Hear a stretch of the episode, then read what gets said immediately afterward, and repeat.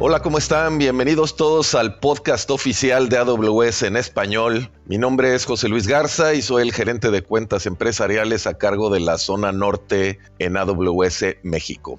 Este es el primero de una serie de dos podcasts dedicados a hablar acerca del caso de éxito de Banregio, el banco con el mejor índice de satisfacción de clientes en México. El día de hoy tocaremos un caso de uso muy interesante alrededor de Machine Learning e inteligencia artificial y para ello nos acompaña un invitado muy especial. Les presento ni más ni menos que a Alfredo Pequeño Contreras, el Chief Data Officer de Banregio. Alfredo, bienvenido y muchas gracias por acompañarnos. Hola José Luis, un gusto compartir contigo este podcast. Muchas gracias por invitarme.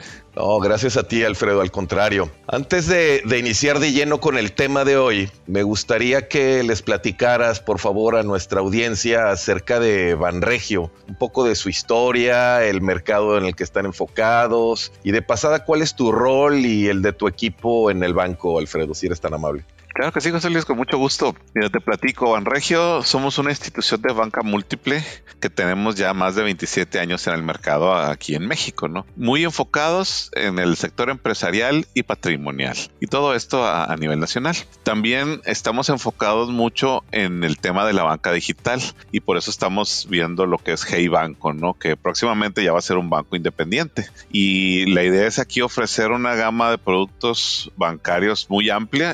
Este, y todo esto 100% digital. Como oficina de datos, el rol que tenemos en regional, y digo regional porque regional es la holding que tiene Banregio, lo que es Hey Banco, lo que es Start, que es la arrendadora y varias empresas, ¿no? Y nuestro rol es que todos los negocios de regional sean guiados por los datos, ¿verdad? lo que se conoce hoy mucho como data driver, ¿no? ¿Y cuál es la idea? Pues habilitarlos precisamente con información de calidad, certificada, vigente, etcétera, etcétera, etcétera. Y además de habilitar la información, pues que tengan herramientas para que precisamente puedan tener ese acceso a los datos y poderlos usar y, y, explotarlos el que los tenga que explotar, ¿no? Y esto es lo que también se conoce comúnmente como democratización de datos, ¿no? Y aparte de poner datos disponibles para que los usen, y las herramientas para que las usen, también las herramientas para poder habilitar a los negocios a que puedan hacer analítica avanzada de inteligencia artificial, ¿no? Entonces todo esto siempre en un marco de, de gobierno, ¿no? Donde tengan seguridad, donde los datos este, sean,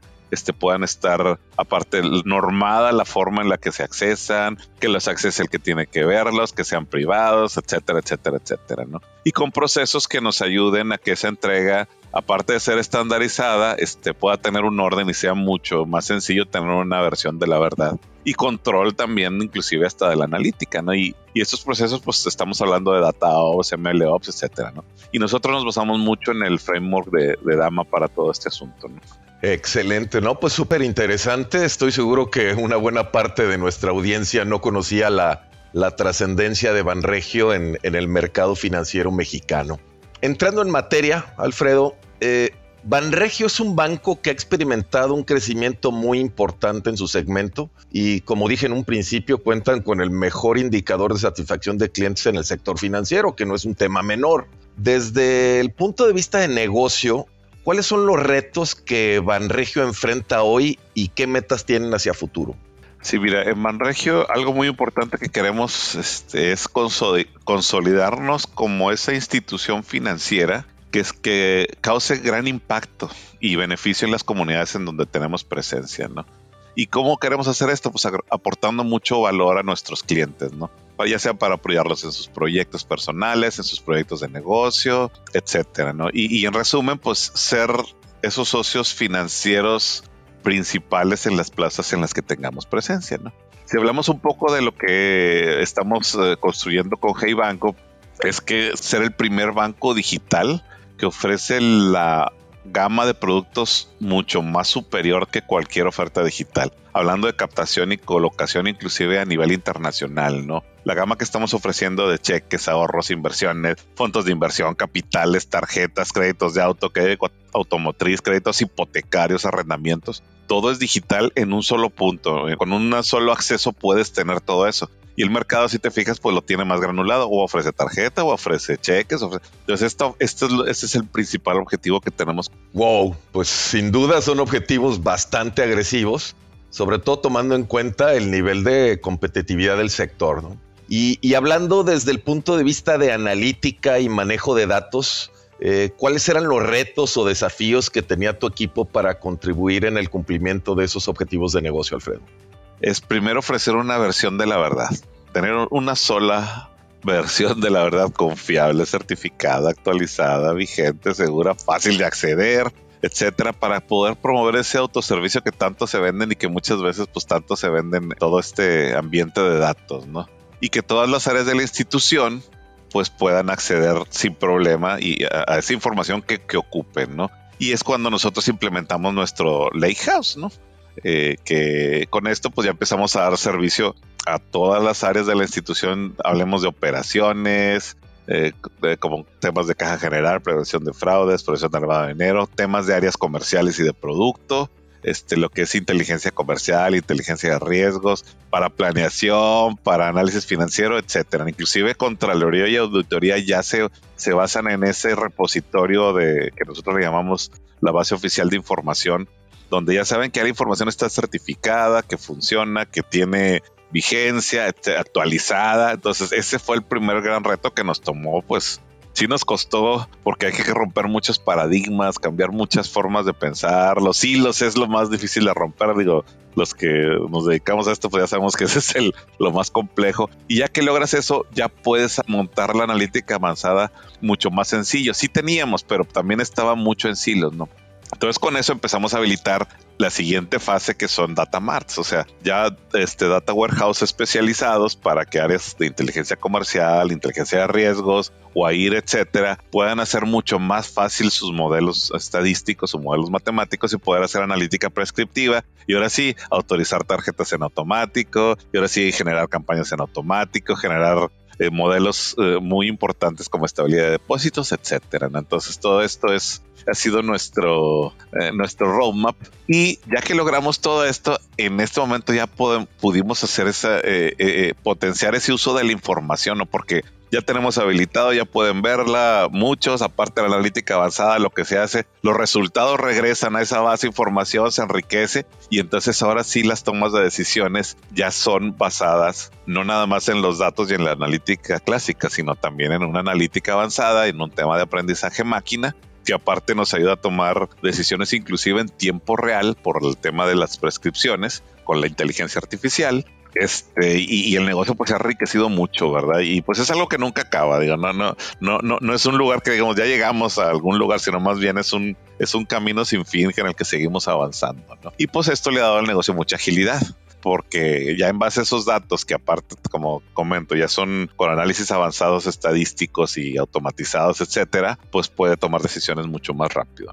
Claro, ¿no? Y sin duda, bueno, pues son herramientas que contribuyen de manera importante, como bien dices, a la agilidad del negocio, ¿no? Y hablando específicamente de, Machine Learning e inteligencia artificial, Alfredo, ¿cuáles son los servicios que ustedes utilizan hoy de AWS y qué beneficios son los que han obtenido hasta ahora? Fíjate, así, porque utilizamos muchísimos servicios de, AWS, ¿verdad? Pero digamos los más grandes, que pues el tema de S3 para empezar ahí a cargar los pues, lagos de información, ¿no? Lagos de datos de información este, para todo lo que usamos de Machine Learning, el EMR para poder procesar, son los servidores de procesamiento, la parte de Redshift para poder tener que nuestros científicos de datos puedan ser mucho más ágiles en el consumo de información y en la creación de modelos. Esa base de datos nos ha servido mucho porque es una base de datos eh, orientada a consulta, mucho más rápido. Definitivamente el SageMaker, que es nuestro, fue la, razón principal por la que entramos con AWS por el tema del modelado. Aparte de muy sencillo, mucho mejor oferta de modelos. Y algo muy importante pues ahorita inclusive ya traemos este el AutoML con el SageMaker Studio. Entonces pues hemos crecido junto con SageMaker y es una parte de, en, este tema del aprendizaje máquina que nos ha servido mucho.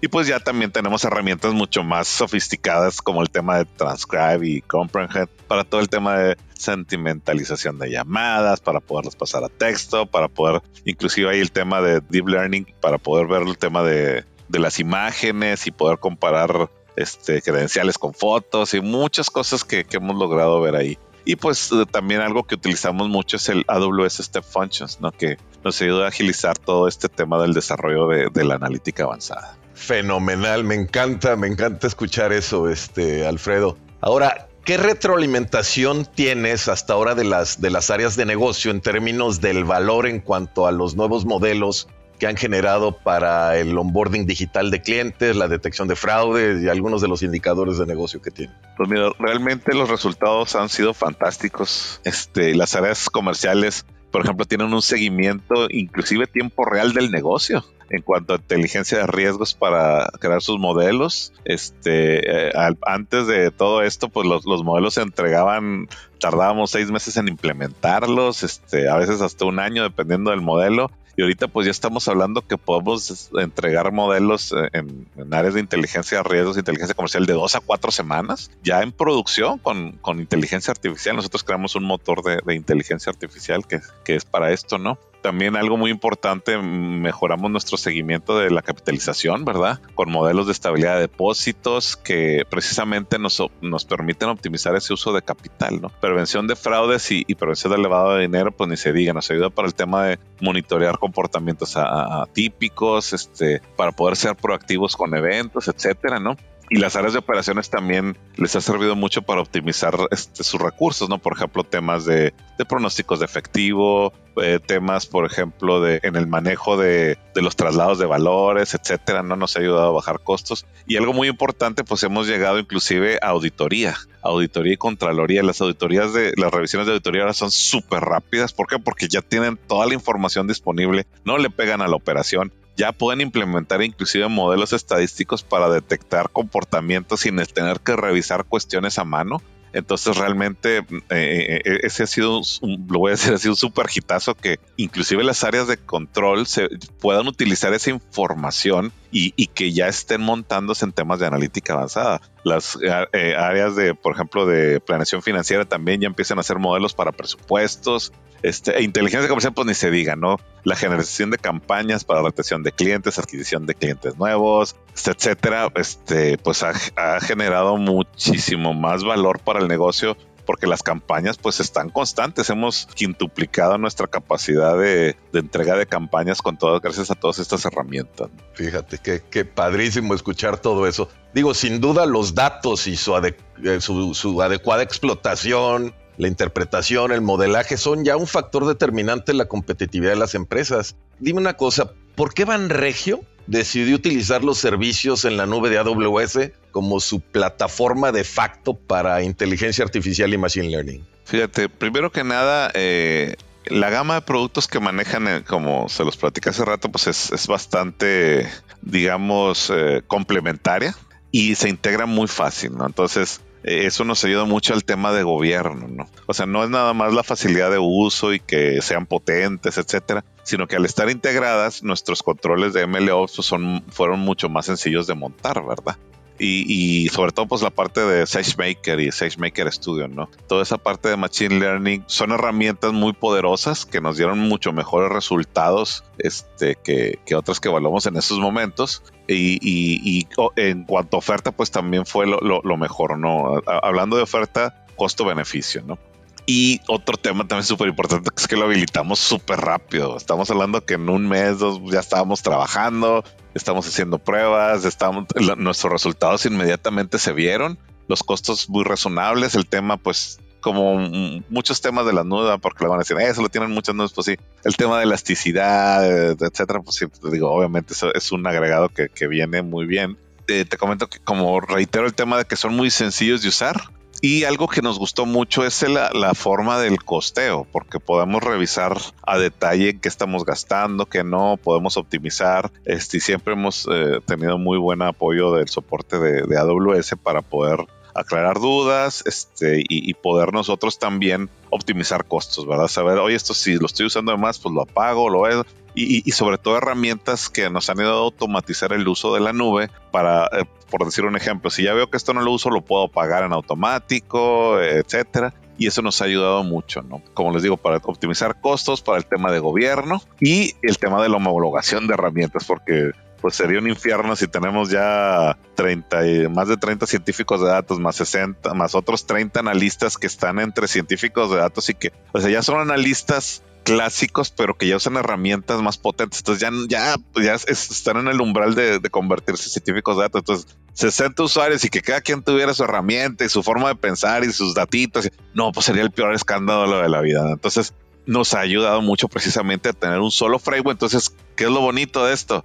Pues llegan nuevos y de volar los capacitas, pues ya está todo, tenemos documentaciones, capacitaciones, tenemos, entonces entran muy fácil a, un ambiente donde aparte hay mucha gente interna que ya lo conoce, entonces capacitaciones, certificaciones, etcétera, nos ha ayudado a estar en, esa vanguardia de la nube que muchos quisiéramos estar siempre, pues con ese nivel de, integración de científicos de datos que no es sencilla, ¿no? Claro, no, no, pues sí, son, son demasiadas las, herramientas y los servicios que ofrecemos y nosotros en AWS estamos comprometidos pues a seguir fortaleciendo nuestra oferta para que siga siendo la, oferta más amplia y de mayor profundidad en el mercado. ¿no? Finalmente, Alfredo, como Chief Data Officer del banco, ¿cuáles son los planes que tienen a futuro en el ámbito de analítica de datos? Fíjate, algo muy importante porque si, empezamos a ver todos, como que todos son piezas, ¿no? Pues tenemos datos, tenemos analítica, pero pues tenemos algo muy importante de dónde se origina todo, ¿no? Y eso tiene que ver con lo que ahora todos le llamamos DevOps, ¿no? O sea, el desarrollo de aplicaciones. Entonces, ese reto, que es en lo que estamos trabajando muy duro, es esa sincronía. Porque muchas veces sale el desarrollo y a la semana, oye, es que necesito un monitoreo. ¿De qué? Pues es que lo acabamos de sacar. Entonces, tiene que estar sincronizado ese desarrollo para que salga ya con su información validada, certificada, consistente, inclusive con indicadores que son post operación, ¿verdad? Por ejemplo, si quiero un nuevo producto, pues que ya tenga sus indicadores de cuántos productos van, cuántos clientes entraron, si mejoré esto. Y más allá, también ya te estoy preguntando, bueno, ¿y, qué podemos hacer para mejorar la oferta? Pues ahí es donde entra el machine learning. Entonces, esas tres cosas tienen que estar muy bien sincronizadas. O sea, un MVP no es nada más la definición del producto o la definición y el desarrollo, ¿verdad? Es es la definición, el desarrollo, que traiga su información para monitorear, para revisar cómo va y que ya traiga de una vez su analítica avanzada, ¿verdad?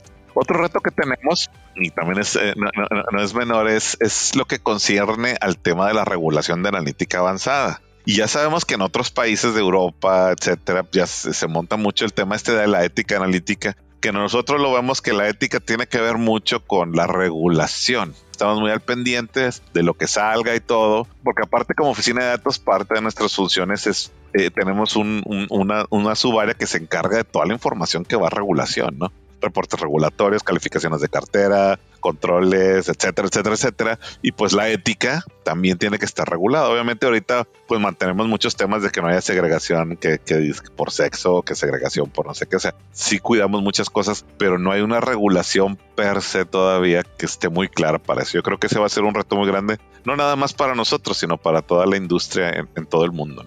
Extraordinario, Alfredo. Pues esperamos continuar colaborando con ustedes en la generación de valor para tu organización ¿Quisieras agregar algo más antes de despedir esta emisión del podcast? Pues sí, mira, la, verdad no me resta más que agradecer mucho la invitación, ¿verdad? Para este podcast. Agradecer mucho a AWS, pues siempre sus atenciones, el soporte y la dedicación que nos dan, ¿no? Realmente son un gran aliado estratégico para nosotros en toda, toda nuestra estrategia de, datos, todo el tema de Machine Learning y todo este tema de inteligencia artificial. Y pues realmente muy contento de compartir un poco de, lo que hemos realizado en regional para Banregio, para Hey, para Start. Excelente, Alfredo. Pues muchísimas gracias por compartir este caso de éxito con nuestra audiencia, que estoy seguro habrá sido de sumo interés. Y gracias también por la confianza de utilizar la plataforma de AWS para el modelado y explotación de datos. Esperamos que este episodio haya sido del agrado de toda nuestra audiencia y que la información que presentamos aquí les haya sido de utilidad.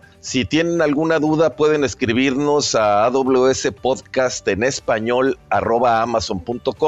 Y con gusto los atenderemos. Mi nombre es José Luis Garza y ha sido un placer poder compartir una experiencia más de uno de nuestros clientes en el uso de nuestros servicios en la nube. Hasta la próxima.